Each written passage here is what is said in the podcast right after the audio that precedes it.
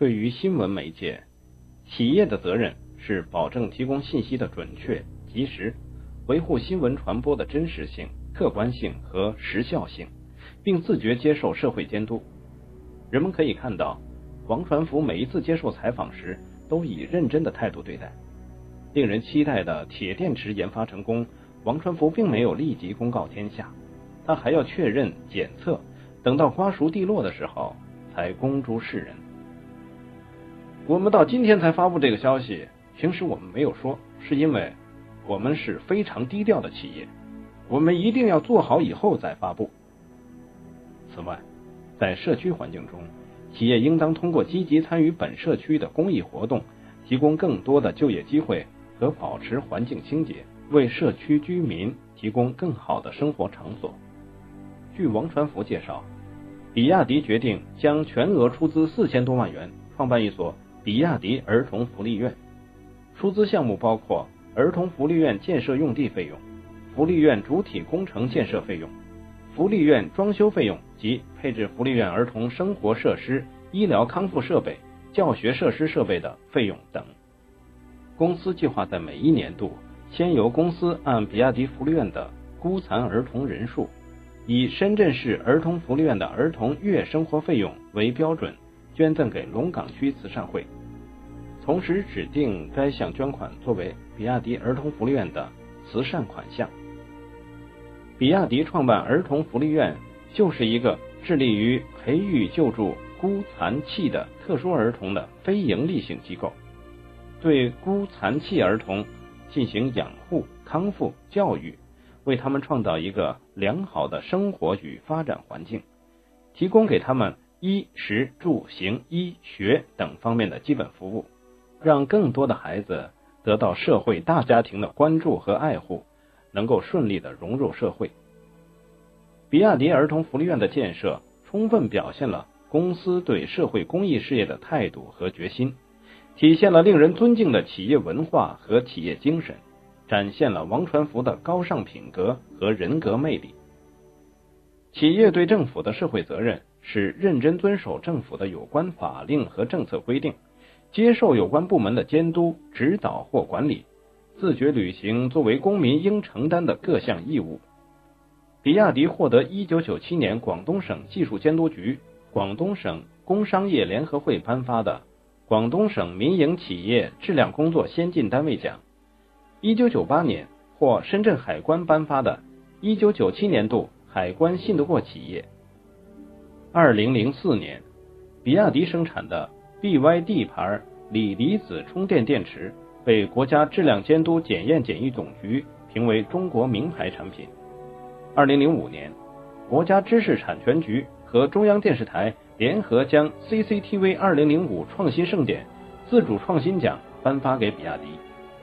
二零零六年，信息产业部评选比亚迪为第二十届中国电子信息百强企业。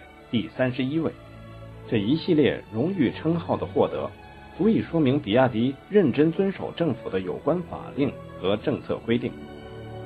就消费者而言，企业应当把满足消费者需求作为责无旁贷的义务，尊重和维护消费者的合法权益，同时担负起教育和引导消费者的职责。比亚迪从进入汽车行业开始，对汽车售后服务。进行了大投入，设立了五幺零二二式的二十四小时求助保障体系。五指比亚迪全球呼叫中心接到客户求助电话后，五分钟之内必须反馈给服务店。幺零指的是在十分钟之内询问服务店是否和用户取得了联系，是否确认了问题，是否需要现场救助。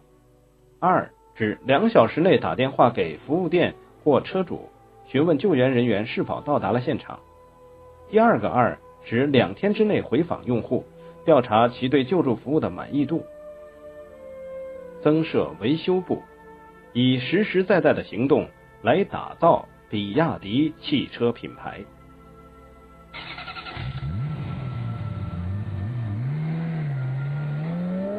平凡少年的科学梦想。王传福出身贫寒。他成长的道路充满艰辛，但也磨练了他的意志。他的那种韧劲儿、那种狂性，让一般的企业家难以望其项背。一九六六年二月十五日，王传福出生在安徽无为县的普通农民家庭。无为县是个小县城，隶属巢湖，靠近长三角，这大概是无为县最大的区位优势。王传福的父亲是一名技艺出色的木匠，后来入了党，曾经担任大队书记的职务。他为人正直、坚韧、刚强，乐于助人，在当地受人尊重，有号召力。他在工作中公私分明，在群众中有口皆碑。由于是党员，王传福父亲的思想在农村中是比较开明先进的。去世时，他响应党的号召，说服自己的亲人。实行火葬。王传福的母亲则是传统的贤妻良母，教育孩子要忠厚本分。受家庭氛围的影响，子女们也都继承了刚强正直的性格和坚强不屈的精神。王传福亦是如此，这在他以后的创业历程中得到了明显的体现。王传福有五个姐姐，一个哥哥和一个妹妹，加上父母，一家十口人。就靠世代传下的木工手艺活为生，日子倒也过得平静。但是好景不长，在王传福十三岁时，父亲因为长期的病痛折磨去世，家庭的经济情况开始每况愈下。王传福的五个姐姐先后出嫁，妹妹被寄养，而哥哥王传芳也从此退学，开始工作赚钱养家。日子的艰难不易，母亲和兄长的殷殷期盼。不断鞭策着王传福，在青少年时期，也许因为家庭的原因，他比同龄孩子显得稳重早熟，性格腼腆，不大爱说话，也不愿意与他人过多交往。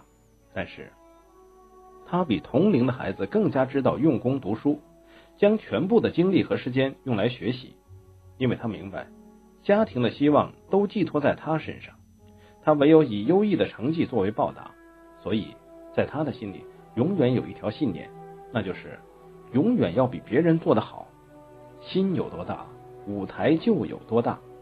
王传福不服输、不断超越自己的精神，奠定了他以后事业成功的基础。但是，屋漏偏逢连夜雨。两年后，在王传福即将初中毕业的时候，母亲又突然去世。命运给相依为命的兄弟俩以最沉重的打击。孟子曰：“天将降大任于斯人也，必先苦其心志。”生活的苦楚，年少的王传福是尝够了。深受打击的王传福只能每日沉浸在学习中，以此忘掉痛苦孤独。生活的苦难也让王传福养成了坚强、独立、强势的性格。正像他自己说的：“我什么事情都要自己去支配，什么事情都要自己去管。”父母留给一对兄弟的全部财产就是四间茅草房，但是父母给他们留下的精神影响却让兄弟俩受益无穷，在潜意识里影响着他们的一生。王传福母亲去世时正值初中毕业考试，王传福因此缺考了两门课程，没有考上当时热门的中专。人生的命运有时完全是偶然的。一个小小的因素就有可能改变一个人的一生。王传福的一生就是这样被改变的。在八十年代，中专管分配工作，因此是当时很多家境贫寒的初中毕业生的首选。但是九十年代后，由于国家教育政策的调整，中专毕业生都就业困难。王传福由于母亲的辞世，没有考上中专，而是进了无为县一所刚建立的普通高中。这种偶然给了王传福进一步读大学深造的上升空间，否则一代技术狂人王传福可能就会淹没在平凡的生活中。因为家境的不幸遭遇，王传福的哥哥王传芳在十八岁就扛起了家庭的重担，中断学业，工作赚钱。但无论生活多艰难，他始终要求弟弟要发奋读书。王传福看到家庭的困难，哥哥的辛苦。心里有所动摇时，哥哥却说：“再苦再累，卖房也要读书，只有读书才是唯一的出路。”在王传芳眼里，真是万般皆下品，唯有读书高。他要求弟弟考上大学。当母亲去世时，大嫂张菊秀踏入了这个遭遇不幸的家庭。她身上所具有的中国传统妇女的贤良淑德，重新温暖了兄弟俩的心窝。王传福高中的三年是整个家庭最艰难的时期。新进门的大嫂没有享受过一个新娘的快乐，而是要为柴米油盐发愁，照顾一家人的饮食起居。王传福从高中起住校，每周末回家向嫂子取十元的生活费。有一次家里实在没有钱，而嫂子又舍不得他委屈自己，就在村子里挨家挨户的借钱，最后才筹到五元的散票子。而后来，在王传福考上大学时，哥哥将结婚时所带的一块上海牌手表和家里全部的新东西都送给了弟弟，并一路陪同他到长沙。在王传福求学期间，哥哥也决定将自己的小生意搬到弟弟所在的城市，尽量能在生活上多照顾到他。王传芳一直承担弟弟的学费和生活费，直到研究生毕业。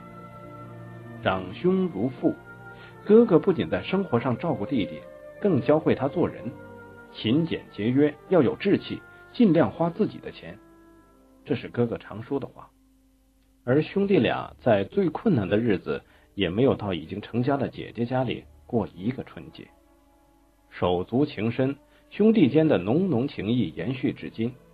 今天已经名动天下的王传福和哥嫂家住对门，在生活上互相照应，在事业上，兄嫂全力支持着王传福，掌管后勤部门，为比亚迪的成长立下了汗马功劳。一九八三年。王传福以优异成绩考入位于长沙的中南矿业学院冶金物理化学系。在王传福大三时，学校又改名为中南工业大学。二零零零年，原中南工业大学、湖南医科大学、长沙铁道学院三校合并，组建了中南大学。二零零八年十月二十六日，已经成为中国汽车业后起之秀的王传福。作为中南大学的校友，回到母校，受聘为中南大学兼职教授，这也是衣锦还乡吧。王传福是中南大学的骄傲。进入大学后，出身贫寒的王传福依然埋头于学习之中，一心把专业课学好。爱因斯坦有句名言：“兴趣是最好的老师。”王传福想做科学家，很钻研问题，因此。他的学习成绩在班上名列前茅。在本科时，王传福就开始接触电池，这为他未来的事业打下了一个良好的基础。中国香港风险投资公司汇亚集团董事兼常务副总裁王干之评价说：“王传福是我见到少有的非常专注的人。他大学学的是电池，研究生学电池，工作做的还是电池。正是因为长期专注于电池领域。”他才能做出成果，成功有时候靠的就是坚持。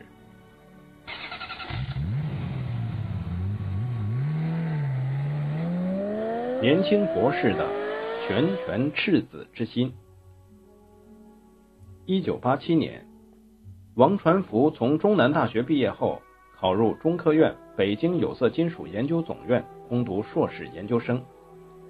创建于一九五二年十一月的。有色金属研究总院是我国有色金属行业中规模最大的综合性研究机构。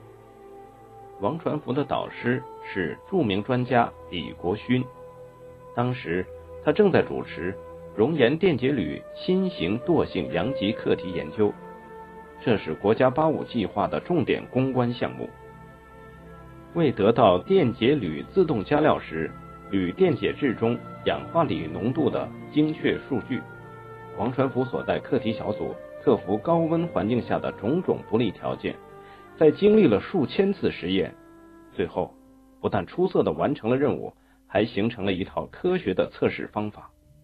这个研究成果被译为多种文字，在世界各专业杂志和学术会上交流。据王传福在北京有色金属研究院攻读硕士时最亲密的师伯董俊清教授回忆，当时的王传福明显比其他同学稳重成熟，在大家进行学术问题讨论时，王传福的观点不少，而且往往有出语惊人的新见解。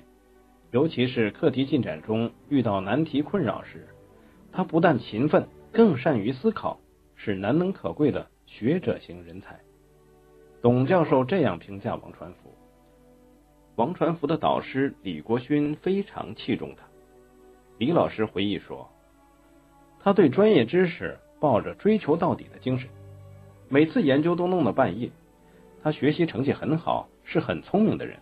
一毕业，我就问他愿不愿意留下来和我一起做研究。王传福答应了。此时，他已经决定将一生的奋斗奉献在电池事业上。一九九零年研究生毕业后，在导师李国勋的推荐下，王传福留在中科院北京有色金属研究总院三零一室工作，主持碱性镍铬镍氢二次充电电池的课题研究。经过刻苦研究，王传福突破了电池电极的利用效率和电池容量的技术瓶颈。之后，又在电解质惰性阳极的优选研究中不断探索，取得了。可喜突破，他的稀土金属铝做电解阳极和影响金属陶瓷结构的氧化乙的研究报告，又一次引起学术界的关注。在一次实验中，用山东蓝色不透明宝石提取电极原料时，王传福发现，宝石中掺进不同的金属离子，会使得宝石不但透明，而且可以变换出无穷的色彩。于是，王传福对这个问题产生了浓厚的兴趣。经过反复的实验，一本宝石手册就这样诞生了。这种用熔岩电解方法进行宝石改色的工艺，当时可谓绝无仅有。